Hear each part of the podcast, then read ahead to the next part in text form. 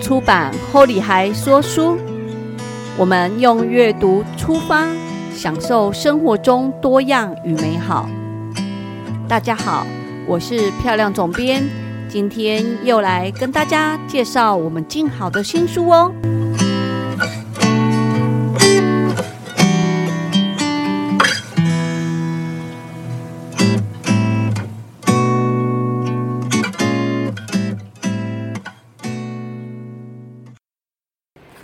大家好，今天很高兴跟大家介绍一本哦，我们静好刚出炉的一本新书《铸铁锅做下饭菜》。呃，我爱 Stop 铸铁锅，让人胃口大开的常备菜谱。那这本书非常特别，它在六月十一号就已经开卖，然后已经抢开始就是热烈抢购。那今天刚上市。那比较特别还有一件事情是，这本书是。呃，其实是超人气的呃料理社团，我爱 Stop 呃铸铁锅这个社团社员集结出书的第二本书。那在这本书里面呢，一共有二十一位作者。今天很荣幸邀请到其中的两位作者，跟大家一起在空中跟大家分享他的料理。那我们先请作者跟大家打招呼。各位朋友，大家好，我是爱骑车更爱买锅子的梦菊。各位朋友，大家好，我是喜欢手作的甜妈钟轩。啊，那大家好，我是漂亮。漂亮主持人你好。哎，你好。哎，那个钟娟跟那个孟菊，你们两个是邻居是不是？是啊。对，我想，我想说，因为现在在空中听的读者可能不知道你们，呃。我要呃，你们是怎么认识的？然后你们怎么会都在这个社团？是不是可以请孟菊讲一下？呃，因为我们是邻居嘛。然后其实我在出这本食谱书之前，去年也有在出一本另另外一本的复写过的食谱书。然后那时候我们在就是在我们社区的公就是大厅看这本书的时候，刚好中间有走过来，就看发现说，哎，我在。呃，我在看这铸铸铁锅的料理书，然后他就很有兴趣。然后我们在聊天的时候也发现，哎，他有一个双人的呃铸铁锅，对，双人铸铁锅。然后那是全年几点几点换购的一个双人牌红色的铸铁锅。然后那那个铸铁锅是呃，算是我的嫁妆。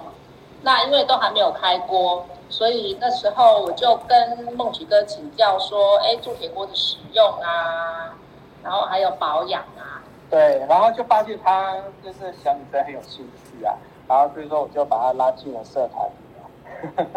就发现拉进社团之后，哇，他其实做菜也是很棒的。然后刚好有这次出书的机会，然后那时候也有跟社长、社呃版主建议，对。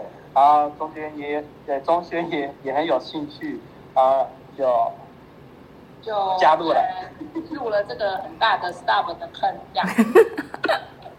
可是我觉得啊，这件事情还蛮特别。其实现在大家都习惯网络上面，呃，当朋友，然后很难真实的生活会遇到。即使像现在，像我不知道，我们在我们社区啊，我就会保持不跟邻居打招呼。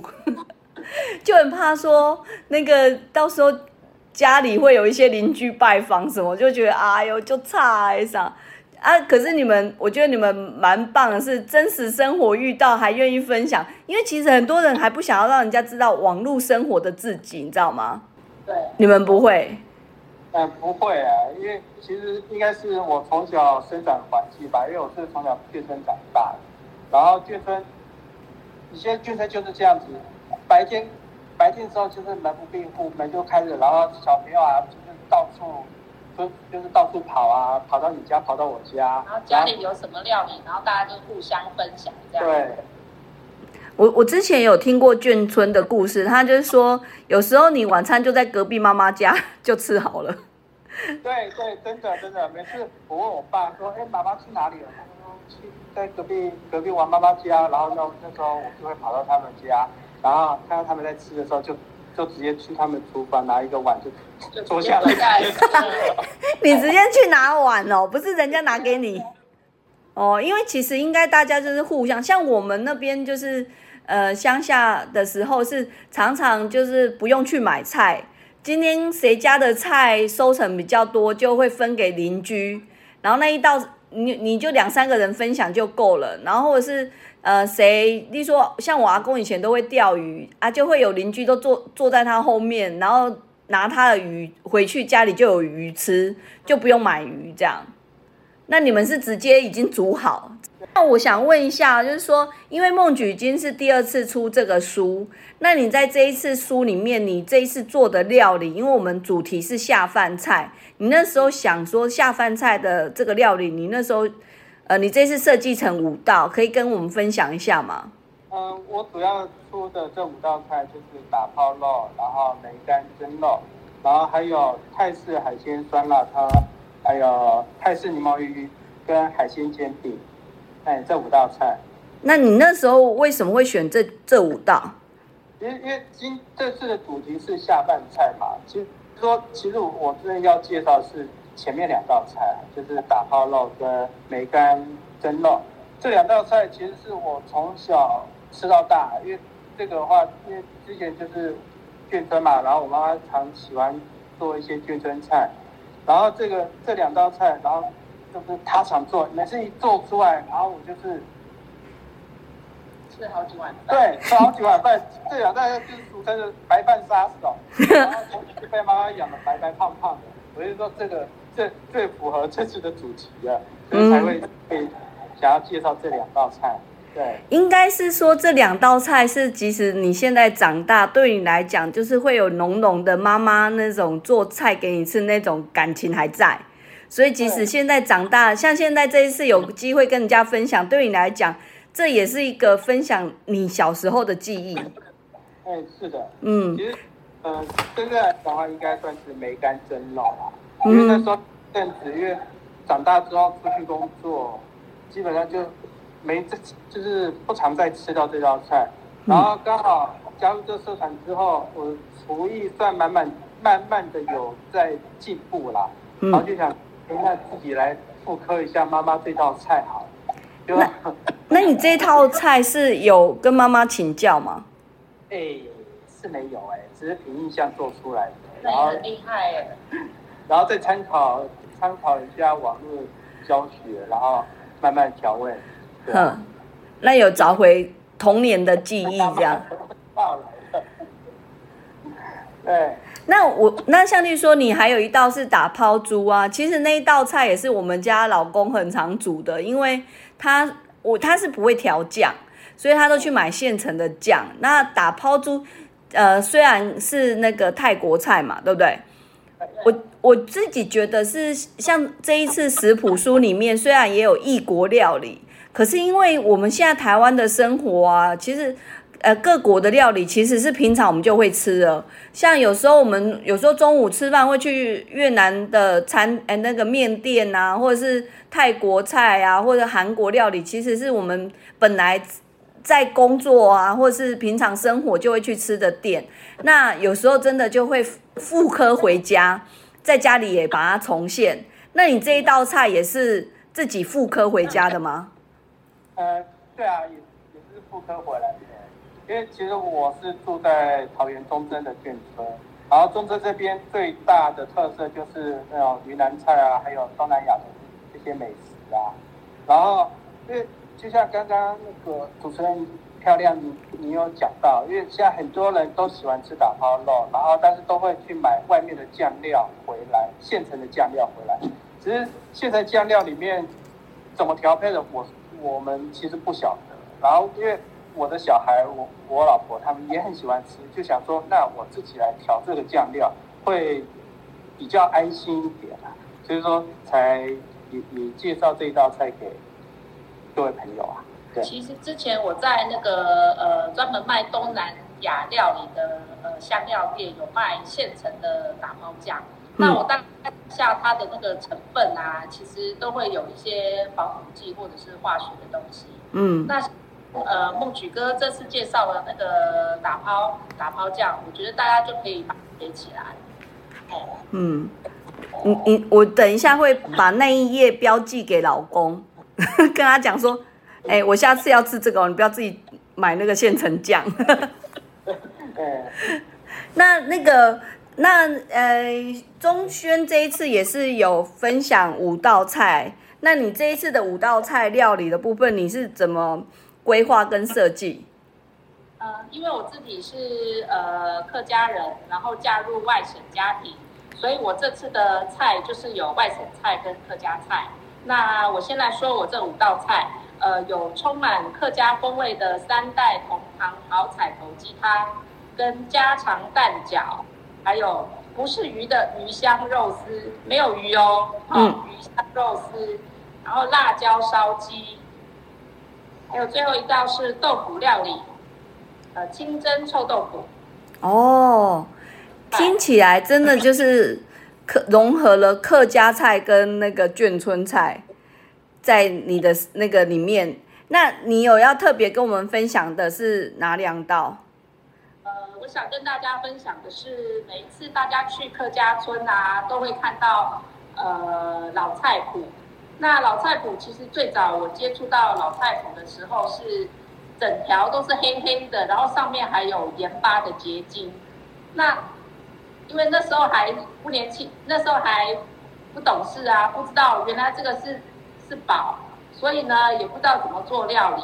那后来是呃看了几本客家菜的书之后，才发现说，哇，原来这个老菜谱啊，是他们俗称的穷人的人生。那这次的汤品呢，我就用这个呃三种不同年代的萝卜，有很老的黑色的老菜脯，跟晒过的萝卜干，口感比较脆，还有新鲜的萝卜，用这三种不同层次口感的萝卜跟鸡跟土鸡去炖，炖成鸡汤。这是呃，我想向大家介绍的客家的汤。像那个三代同堂的这一道鸡汤啊，我我之前第一次喝的时候，吃的时候啊，是在那个一个茶的作者那里，然后他那时候就说中午他有煮饭，然后叫我们留下来吃，然后想到说是他煮的，我就觉得想要赶快逃这样，结果没想没想到他拿出来的这一道汤，我我真的是因为其实我们家妈妈也是很会做料理，可是她从来没有煮过三代同堂的这个鸡汤过，所以我那一次是第一次喝这个东西，然后那时候吃真的很很惊喜，哦哦哎，不知道是什么，然后呢脆脆的不知道是什么，后来问了作者才知道，哦原来都是萝卜，只是那个萝卜嫩，哎呀新鲜萝卜，然后哎还有中年人的萝卜。还有长寿的萝卜，居然都在汤里面。然后我自己从喝，我是没有自己煮过，可是我喝的经验，我就会觉得说，就是一个汤要好喝，原来是透过这种不同层次的这种食材，让它的那个汤头可以有那种很有层次的味道出来。哦，那一次那个汤喝下去，饭又多加一碗，是不是？你你你们家是不是也会这样？对，我们家也是这样，而且我婆婆因为呃，他们都是吃的是外省菜嘛，然后就很喜欢我妈自己做的酸菜啊、晒的萝卜干。哼，那以前老一辈的人呢、啊就是说把那个老菜谱啊，直接拿来泡热开水，就可以当茶喝。哦，真的哦，豆治疗感冒非常有效。哇。那我像你刚刚讲说那个菜谱，我也会印象说小时候的夏天，就是阿嬷会在丢丁，我们客闽南人叫丢丁，就是那个外面的院子上面晒那个萝卜，然后晒一晒，然后太阳只要有移动，那一群萝卜我们就要帮忙搬。然后或是下雨，阿嬷就会大喊说下雨哦，然后我们就去帮忙收菜谱这样。对，没错。没错我觉然后因为以前看大长今的时候，我不知道你们有看大长今，就里面他就说有一些东西是那个阳光的味道，哦，对，有晒过阳光的味道，没错。就是你用那个锅子去把它弄干或干嘛，那个味道跟阳光晒过的味道就是不一样。然后好像有一次大长今，他就是为了要治疗一个那个病人，他就是用阳光晒过的稻子，然后去治疗那个病人，结果效果就变好了。对，所以我哎，真的，那那像除了这一道汤，你还有没有你哪一道菜是特别想要跟大家分享的？哎，我想要介绍那个呃，我婆婆的拿手菜是辣椒烧鸡。哦，哎，那个是婆婆的拿手菜哦。哎，这道菜是我们家几乎呃一个月会吃到个两次。哼。的大饭菜，那呃，透过注水，透过铸铁锅回力冰点的设计呢，完全不加一滴水。那呃，平常使用的辣椒是用羊角椒，就是绿色的，我们平常在做剥皮辣椒的那种。嗯。跟剥跟呃绍兴酒一起一起一起来烹调，然后把食物的鲜鲜美的味道留在锅子里。这是一道非常的下非常下饭的下饭菜哦。嗯，那这个也是我们前嗯周末的时候，《自由时报》呃报道我们这本书里面的菜的时候，他特别选的一道菜，就是可见那个 媒体还是很厉害，这种厉害的菜一看就知道。然后像之前我有同事也是，就是那个编辑就跟我讲说，你的这一道菜很厉害。而且充分用到那个铸铁锅的那个特性，所以那个他回家想要试试看这道菜啊。我们当初在拍摄的时候啊，嗯，一加热起来的时候啊，那个整个料理的教室都非常的香，这样。哎，那我想问一下，因为我自己不敢吃辣，那你这道菜是会辣的吗？呃，这个辣椒是会辣的。今天哦。对，这个是非常，这是做剥皮辣椒的绿辣椒。嗯，如果你怕辣的话，你可以用糯米椒来试看看。哦，然后就会有糯米椒的椒那个椒香味，然后不会辣这样。那那你有放绍兴酒，就是会醉吗？会，因为因为酒精会整个就会挥发这样。可是不是无水料理，它盖子盖起来，它就不会挥发吗？它加热的时候，它那个酒精就是变气，就挥发掉。哦，哦，那真的就好像可以试一下哎。我们就是 我们家就是，呃，就是酒量都不好，有时候吃完人参鸡呀，八点就去睡，晚 晚上八点就去睡觉了。其实像我们做很多的那个炖肉的料理，其实都会加绍兴酒去提味。嗯。那绍兴酒跟那种米酒，你会觉得不一样，所以才特别选绍兴酒吗？嗯，应该是说绍兴酒它的味道稍微比较沉，那跟呃辣椒的味道其实蛮大的，所以当呃最早跟婆婆学的时候就是使用绍兴酒。嗯，绍兴酒是去去那种去那种那个超市就买得到。全年就买得到，呃，全年就有。哦，OK，Seven Eleven 都可以买得到。哦，那呃，像这一道菜，其实是它是属于汤料理吗？还是它其实有点像三杯鸡那种干，呃，比较干一点的料理？比较干一点的料理。比较干一点的。那剩下的那个鸡汤汁，我们其实。隔天我们都会拿来，比如说烧个豆腐啊，或者是直接拿来拌面。啊，真的哦。对，那又是一道菜了。哇，感觉是一道，就是可以让让那个家里的一些菜什么那些都变得很有层次，这样。那因为今天的采访的时间也差不多，那我想说最后部分，因为很谢谢你们把你们这一次料理的部分，你们食谱的规划这么用心这样子。